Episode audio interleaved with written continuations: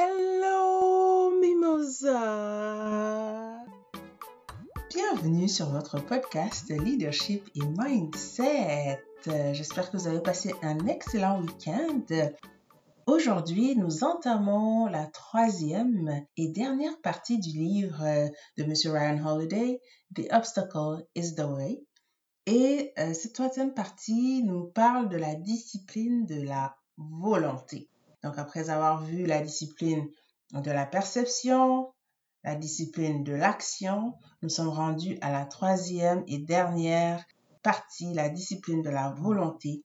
Comme promis, nous allons continuer notre lecture en anglais. Donc, euh, voici le premier chapitre de cette troisième partie qui s'intitule Build Your Inner Citadel. Et c'est parti. Citation. If thy faint in the day of adversity, thy strength is small. Et c'est une, en fait, c'est un verset même de la Bible qui se trouve dans le livre des Proverbes au chapitre 24, euh, le verset 10. Lecture. By age 12, Theodore Roosevelt had spent almost every day of his short life struggling with horrible asthma. Despite his privileged birth, his life hung in a precarious balance. The attacks were an almost nightly near death experience.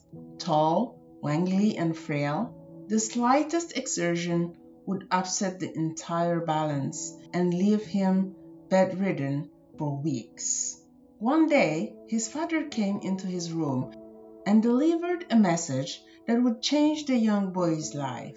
Theodore, you have the mind, but haven't got the body. I am giving you the tools to make your body. It's going to be hard, drudgery, and I think you have the determination to go through with it. You'd think that would be lost on a child, especially a fragile one born into great wealth and status. But according to Roosevelt's younger sister, who witnessed the conversation, it wasn't. His response, using what would become his trademark cheerful grit, was to look at his father and say with determination, I will make my body. At the gym that his father built on the second floor porch, young Roosevelt proceeded to work out feverishly every day for the next five years, slowly building muscle and strengthening his upper body against his weak lungs and for the future.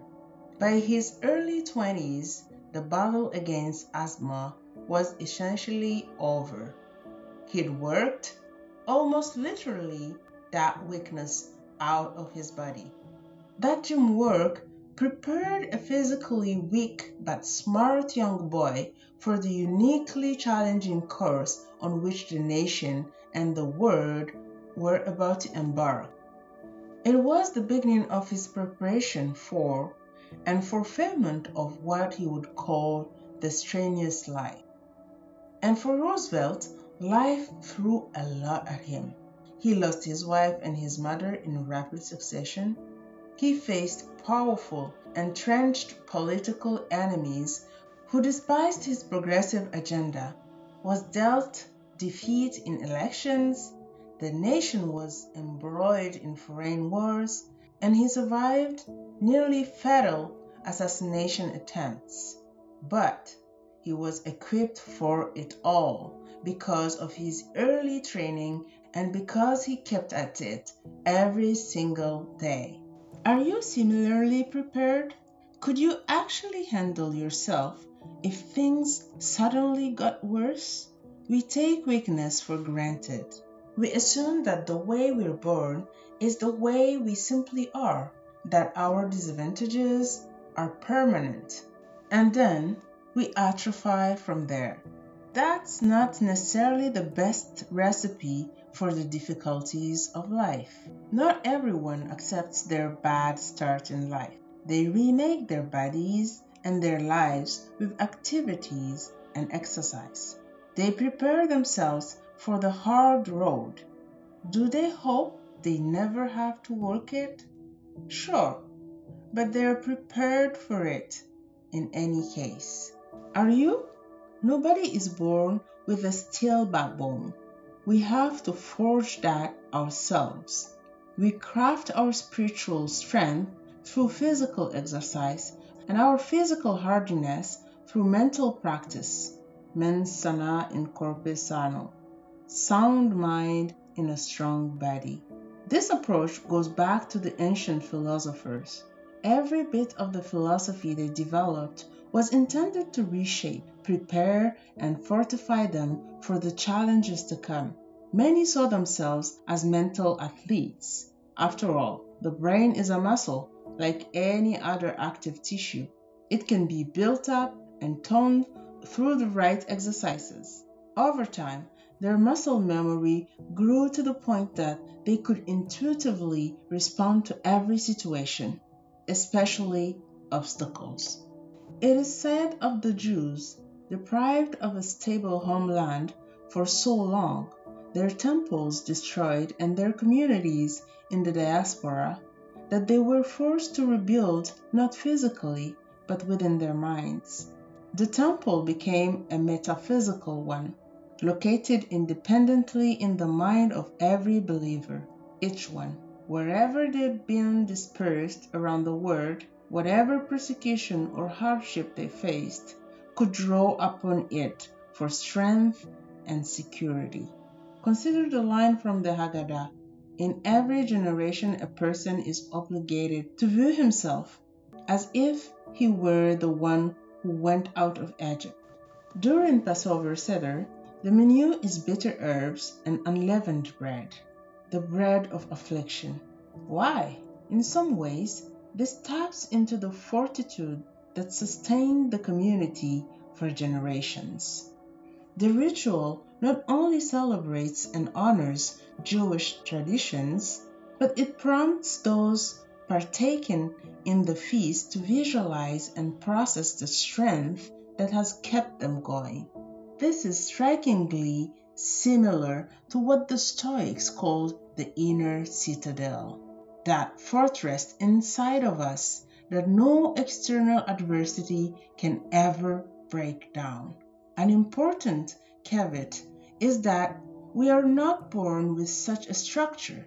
It must be built and actively reinforced. During the good times, we strengthen ourselves and our bodies so that during the difficult times, we can depend on it. We protect our inner fortress so it may protect us.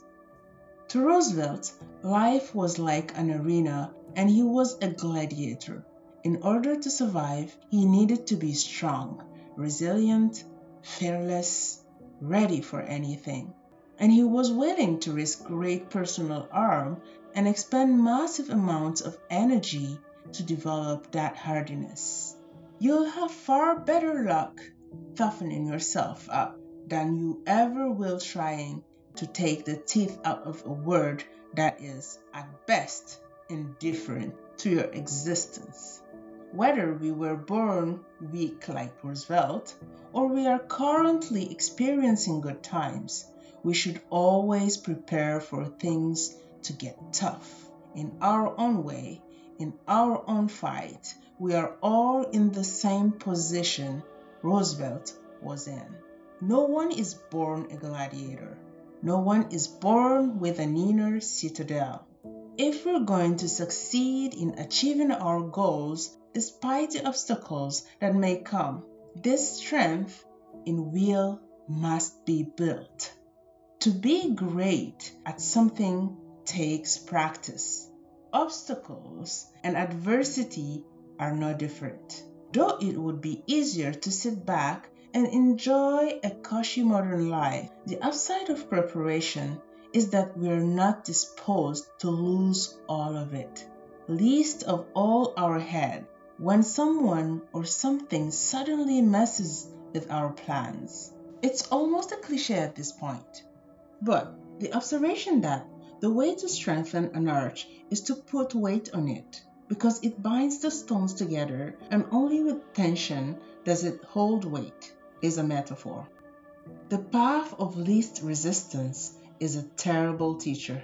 We can't afford to shy away from the things that intimidate us. We don't need to take our weaknesses for granted. Are you okay being alone? Are you strong enough to go a few more rounds if it comes to that? Are you comfortable with challenges? Does uncertainty bother you? How does pressure feel? Because these things will happen to you. No one knows when or how, but their appearance is certain. And life will demand an answer. You choose this for yourself a life of doing things. Now, you better be prepared for what it entails. It's your armor plating. It doesn't make you invincible, but it helps prepare you for when fortune shifts, and it always does. Oh là là là là là là là. Et eh, voilà, Monsieur Holiday nous ramène encore aux réalités de la vie. La vie, c'est les bons moments. La vie, c'est aussi les moments de lutte, les moments de combat, les moments de résistance, de résilience. Mais c'est tout ça aussi la vie. Donc, vaut mieux se préparer, se préparer à, enfin, à toute éventualité. Et euh, pour justement être prêt à toute éventualité, il faut savoir construire notre citadelle intérieure. En d'autres termes, construire la force qui est à l'intérieur de nous, notre volonté, notre, euh, notre, euh, notre lieu sûr qu'aucune circonstance euh, ne peut atteindre ou ne peut détruire.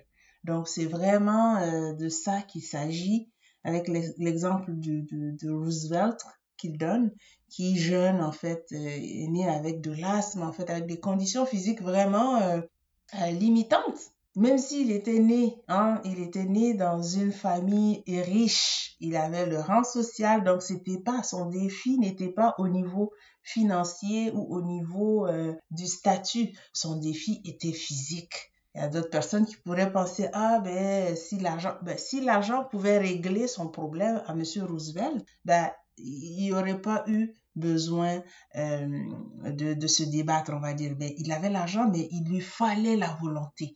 Ça, c'est une autre leçon. C'est pas seulement des fois, euh, on peut penser que euh, ce qui nous limite, c'est les moyens financiers, mais non.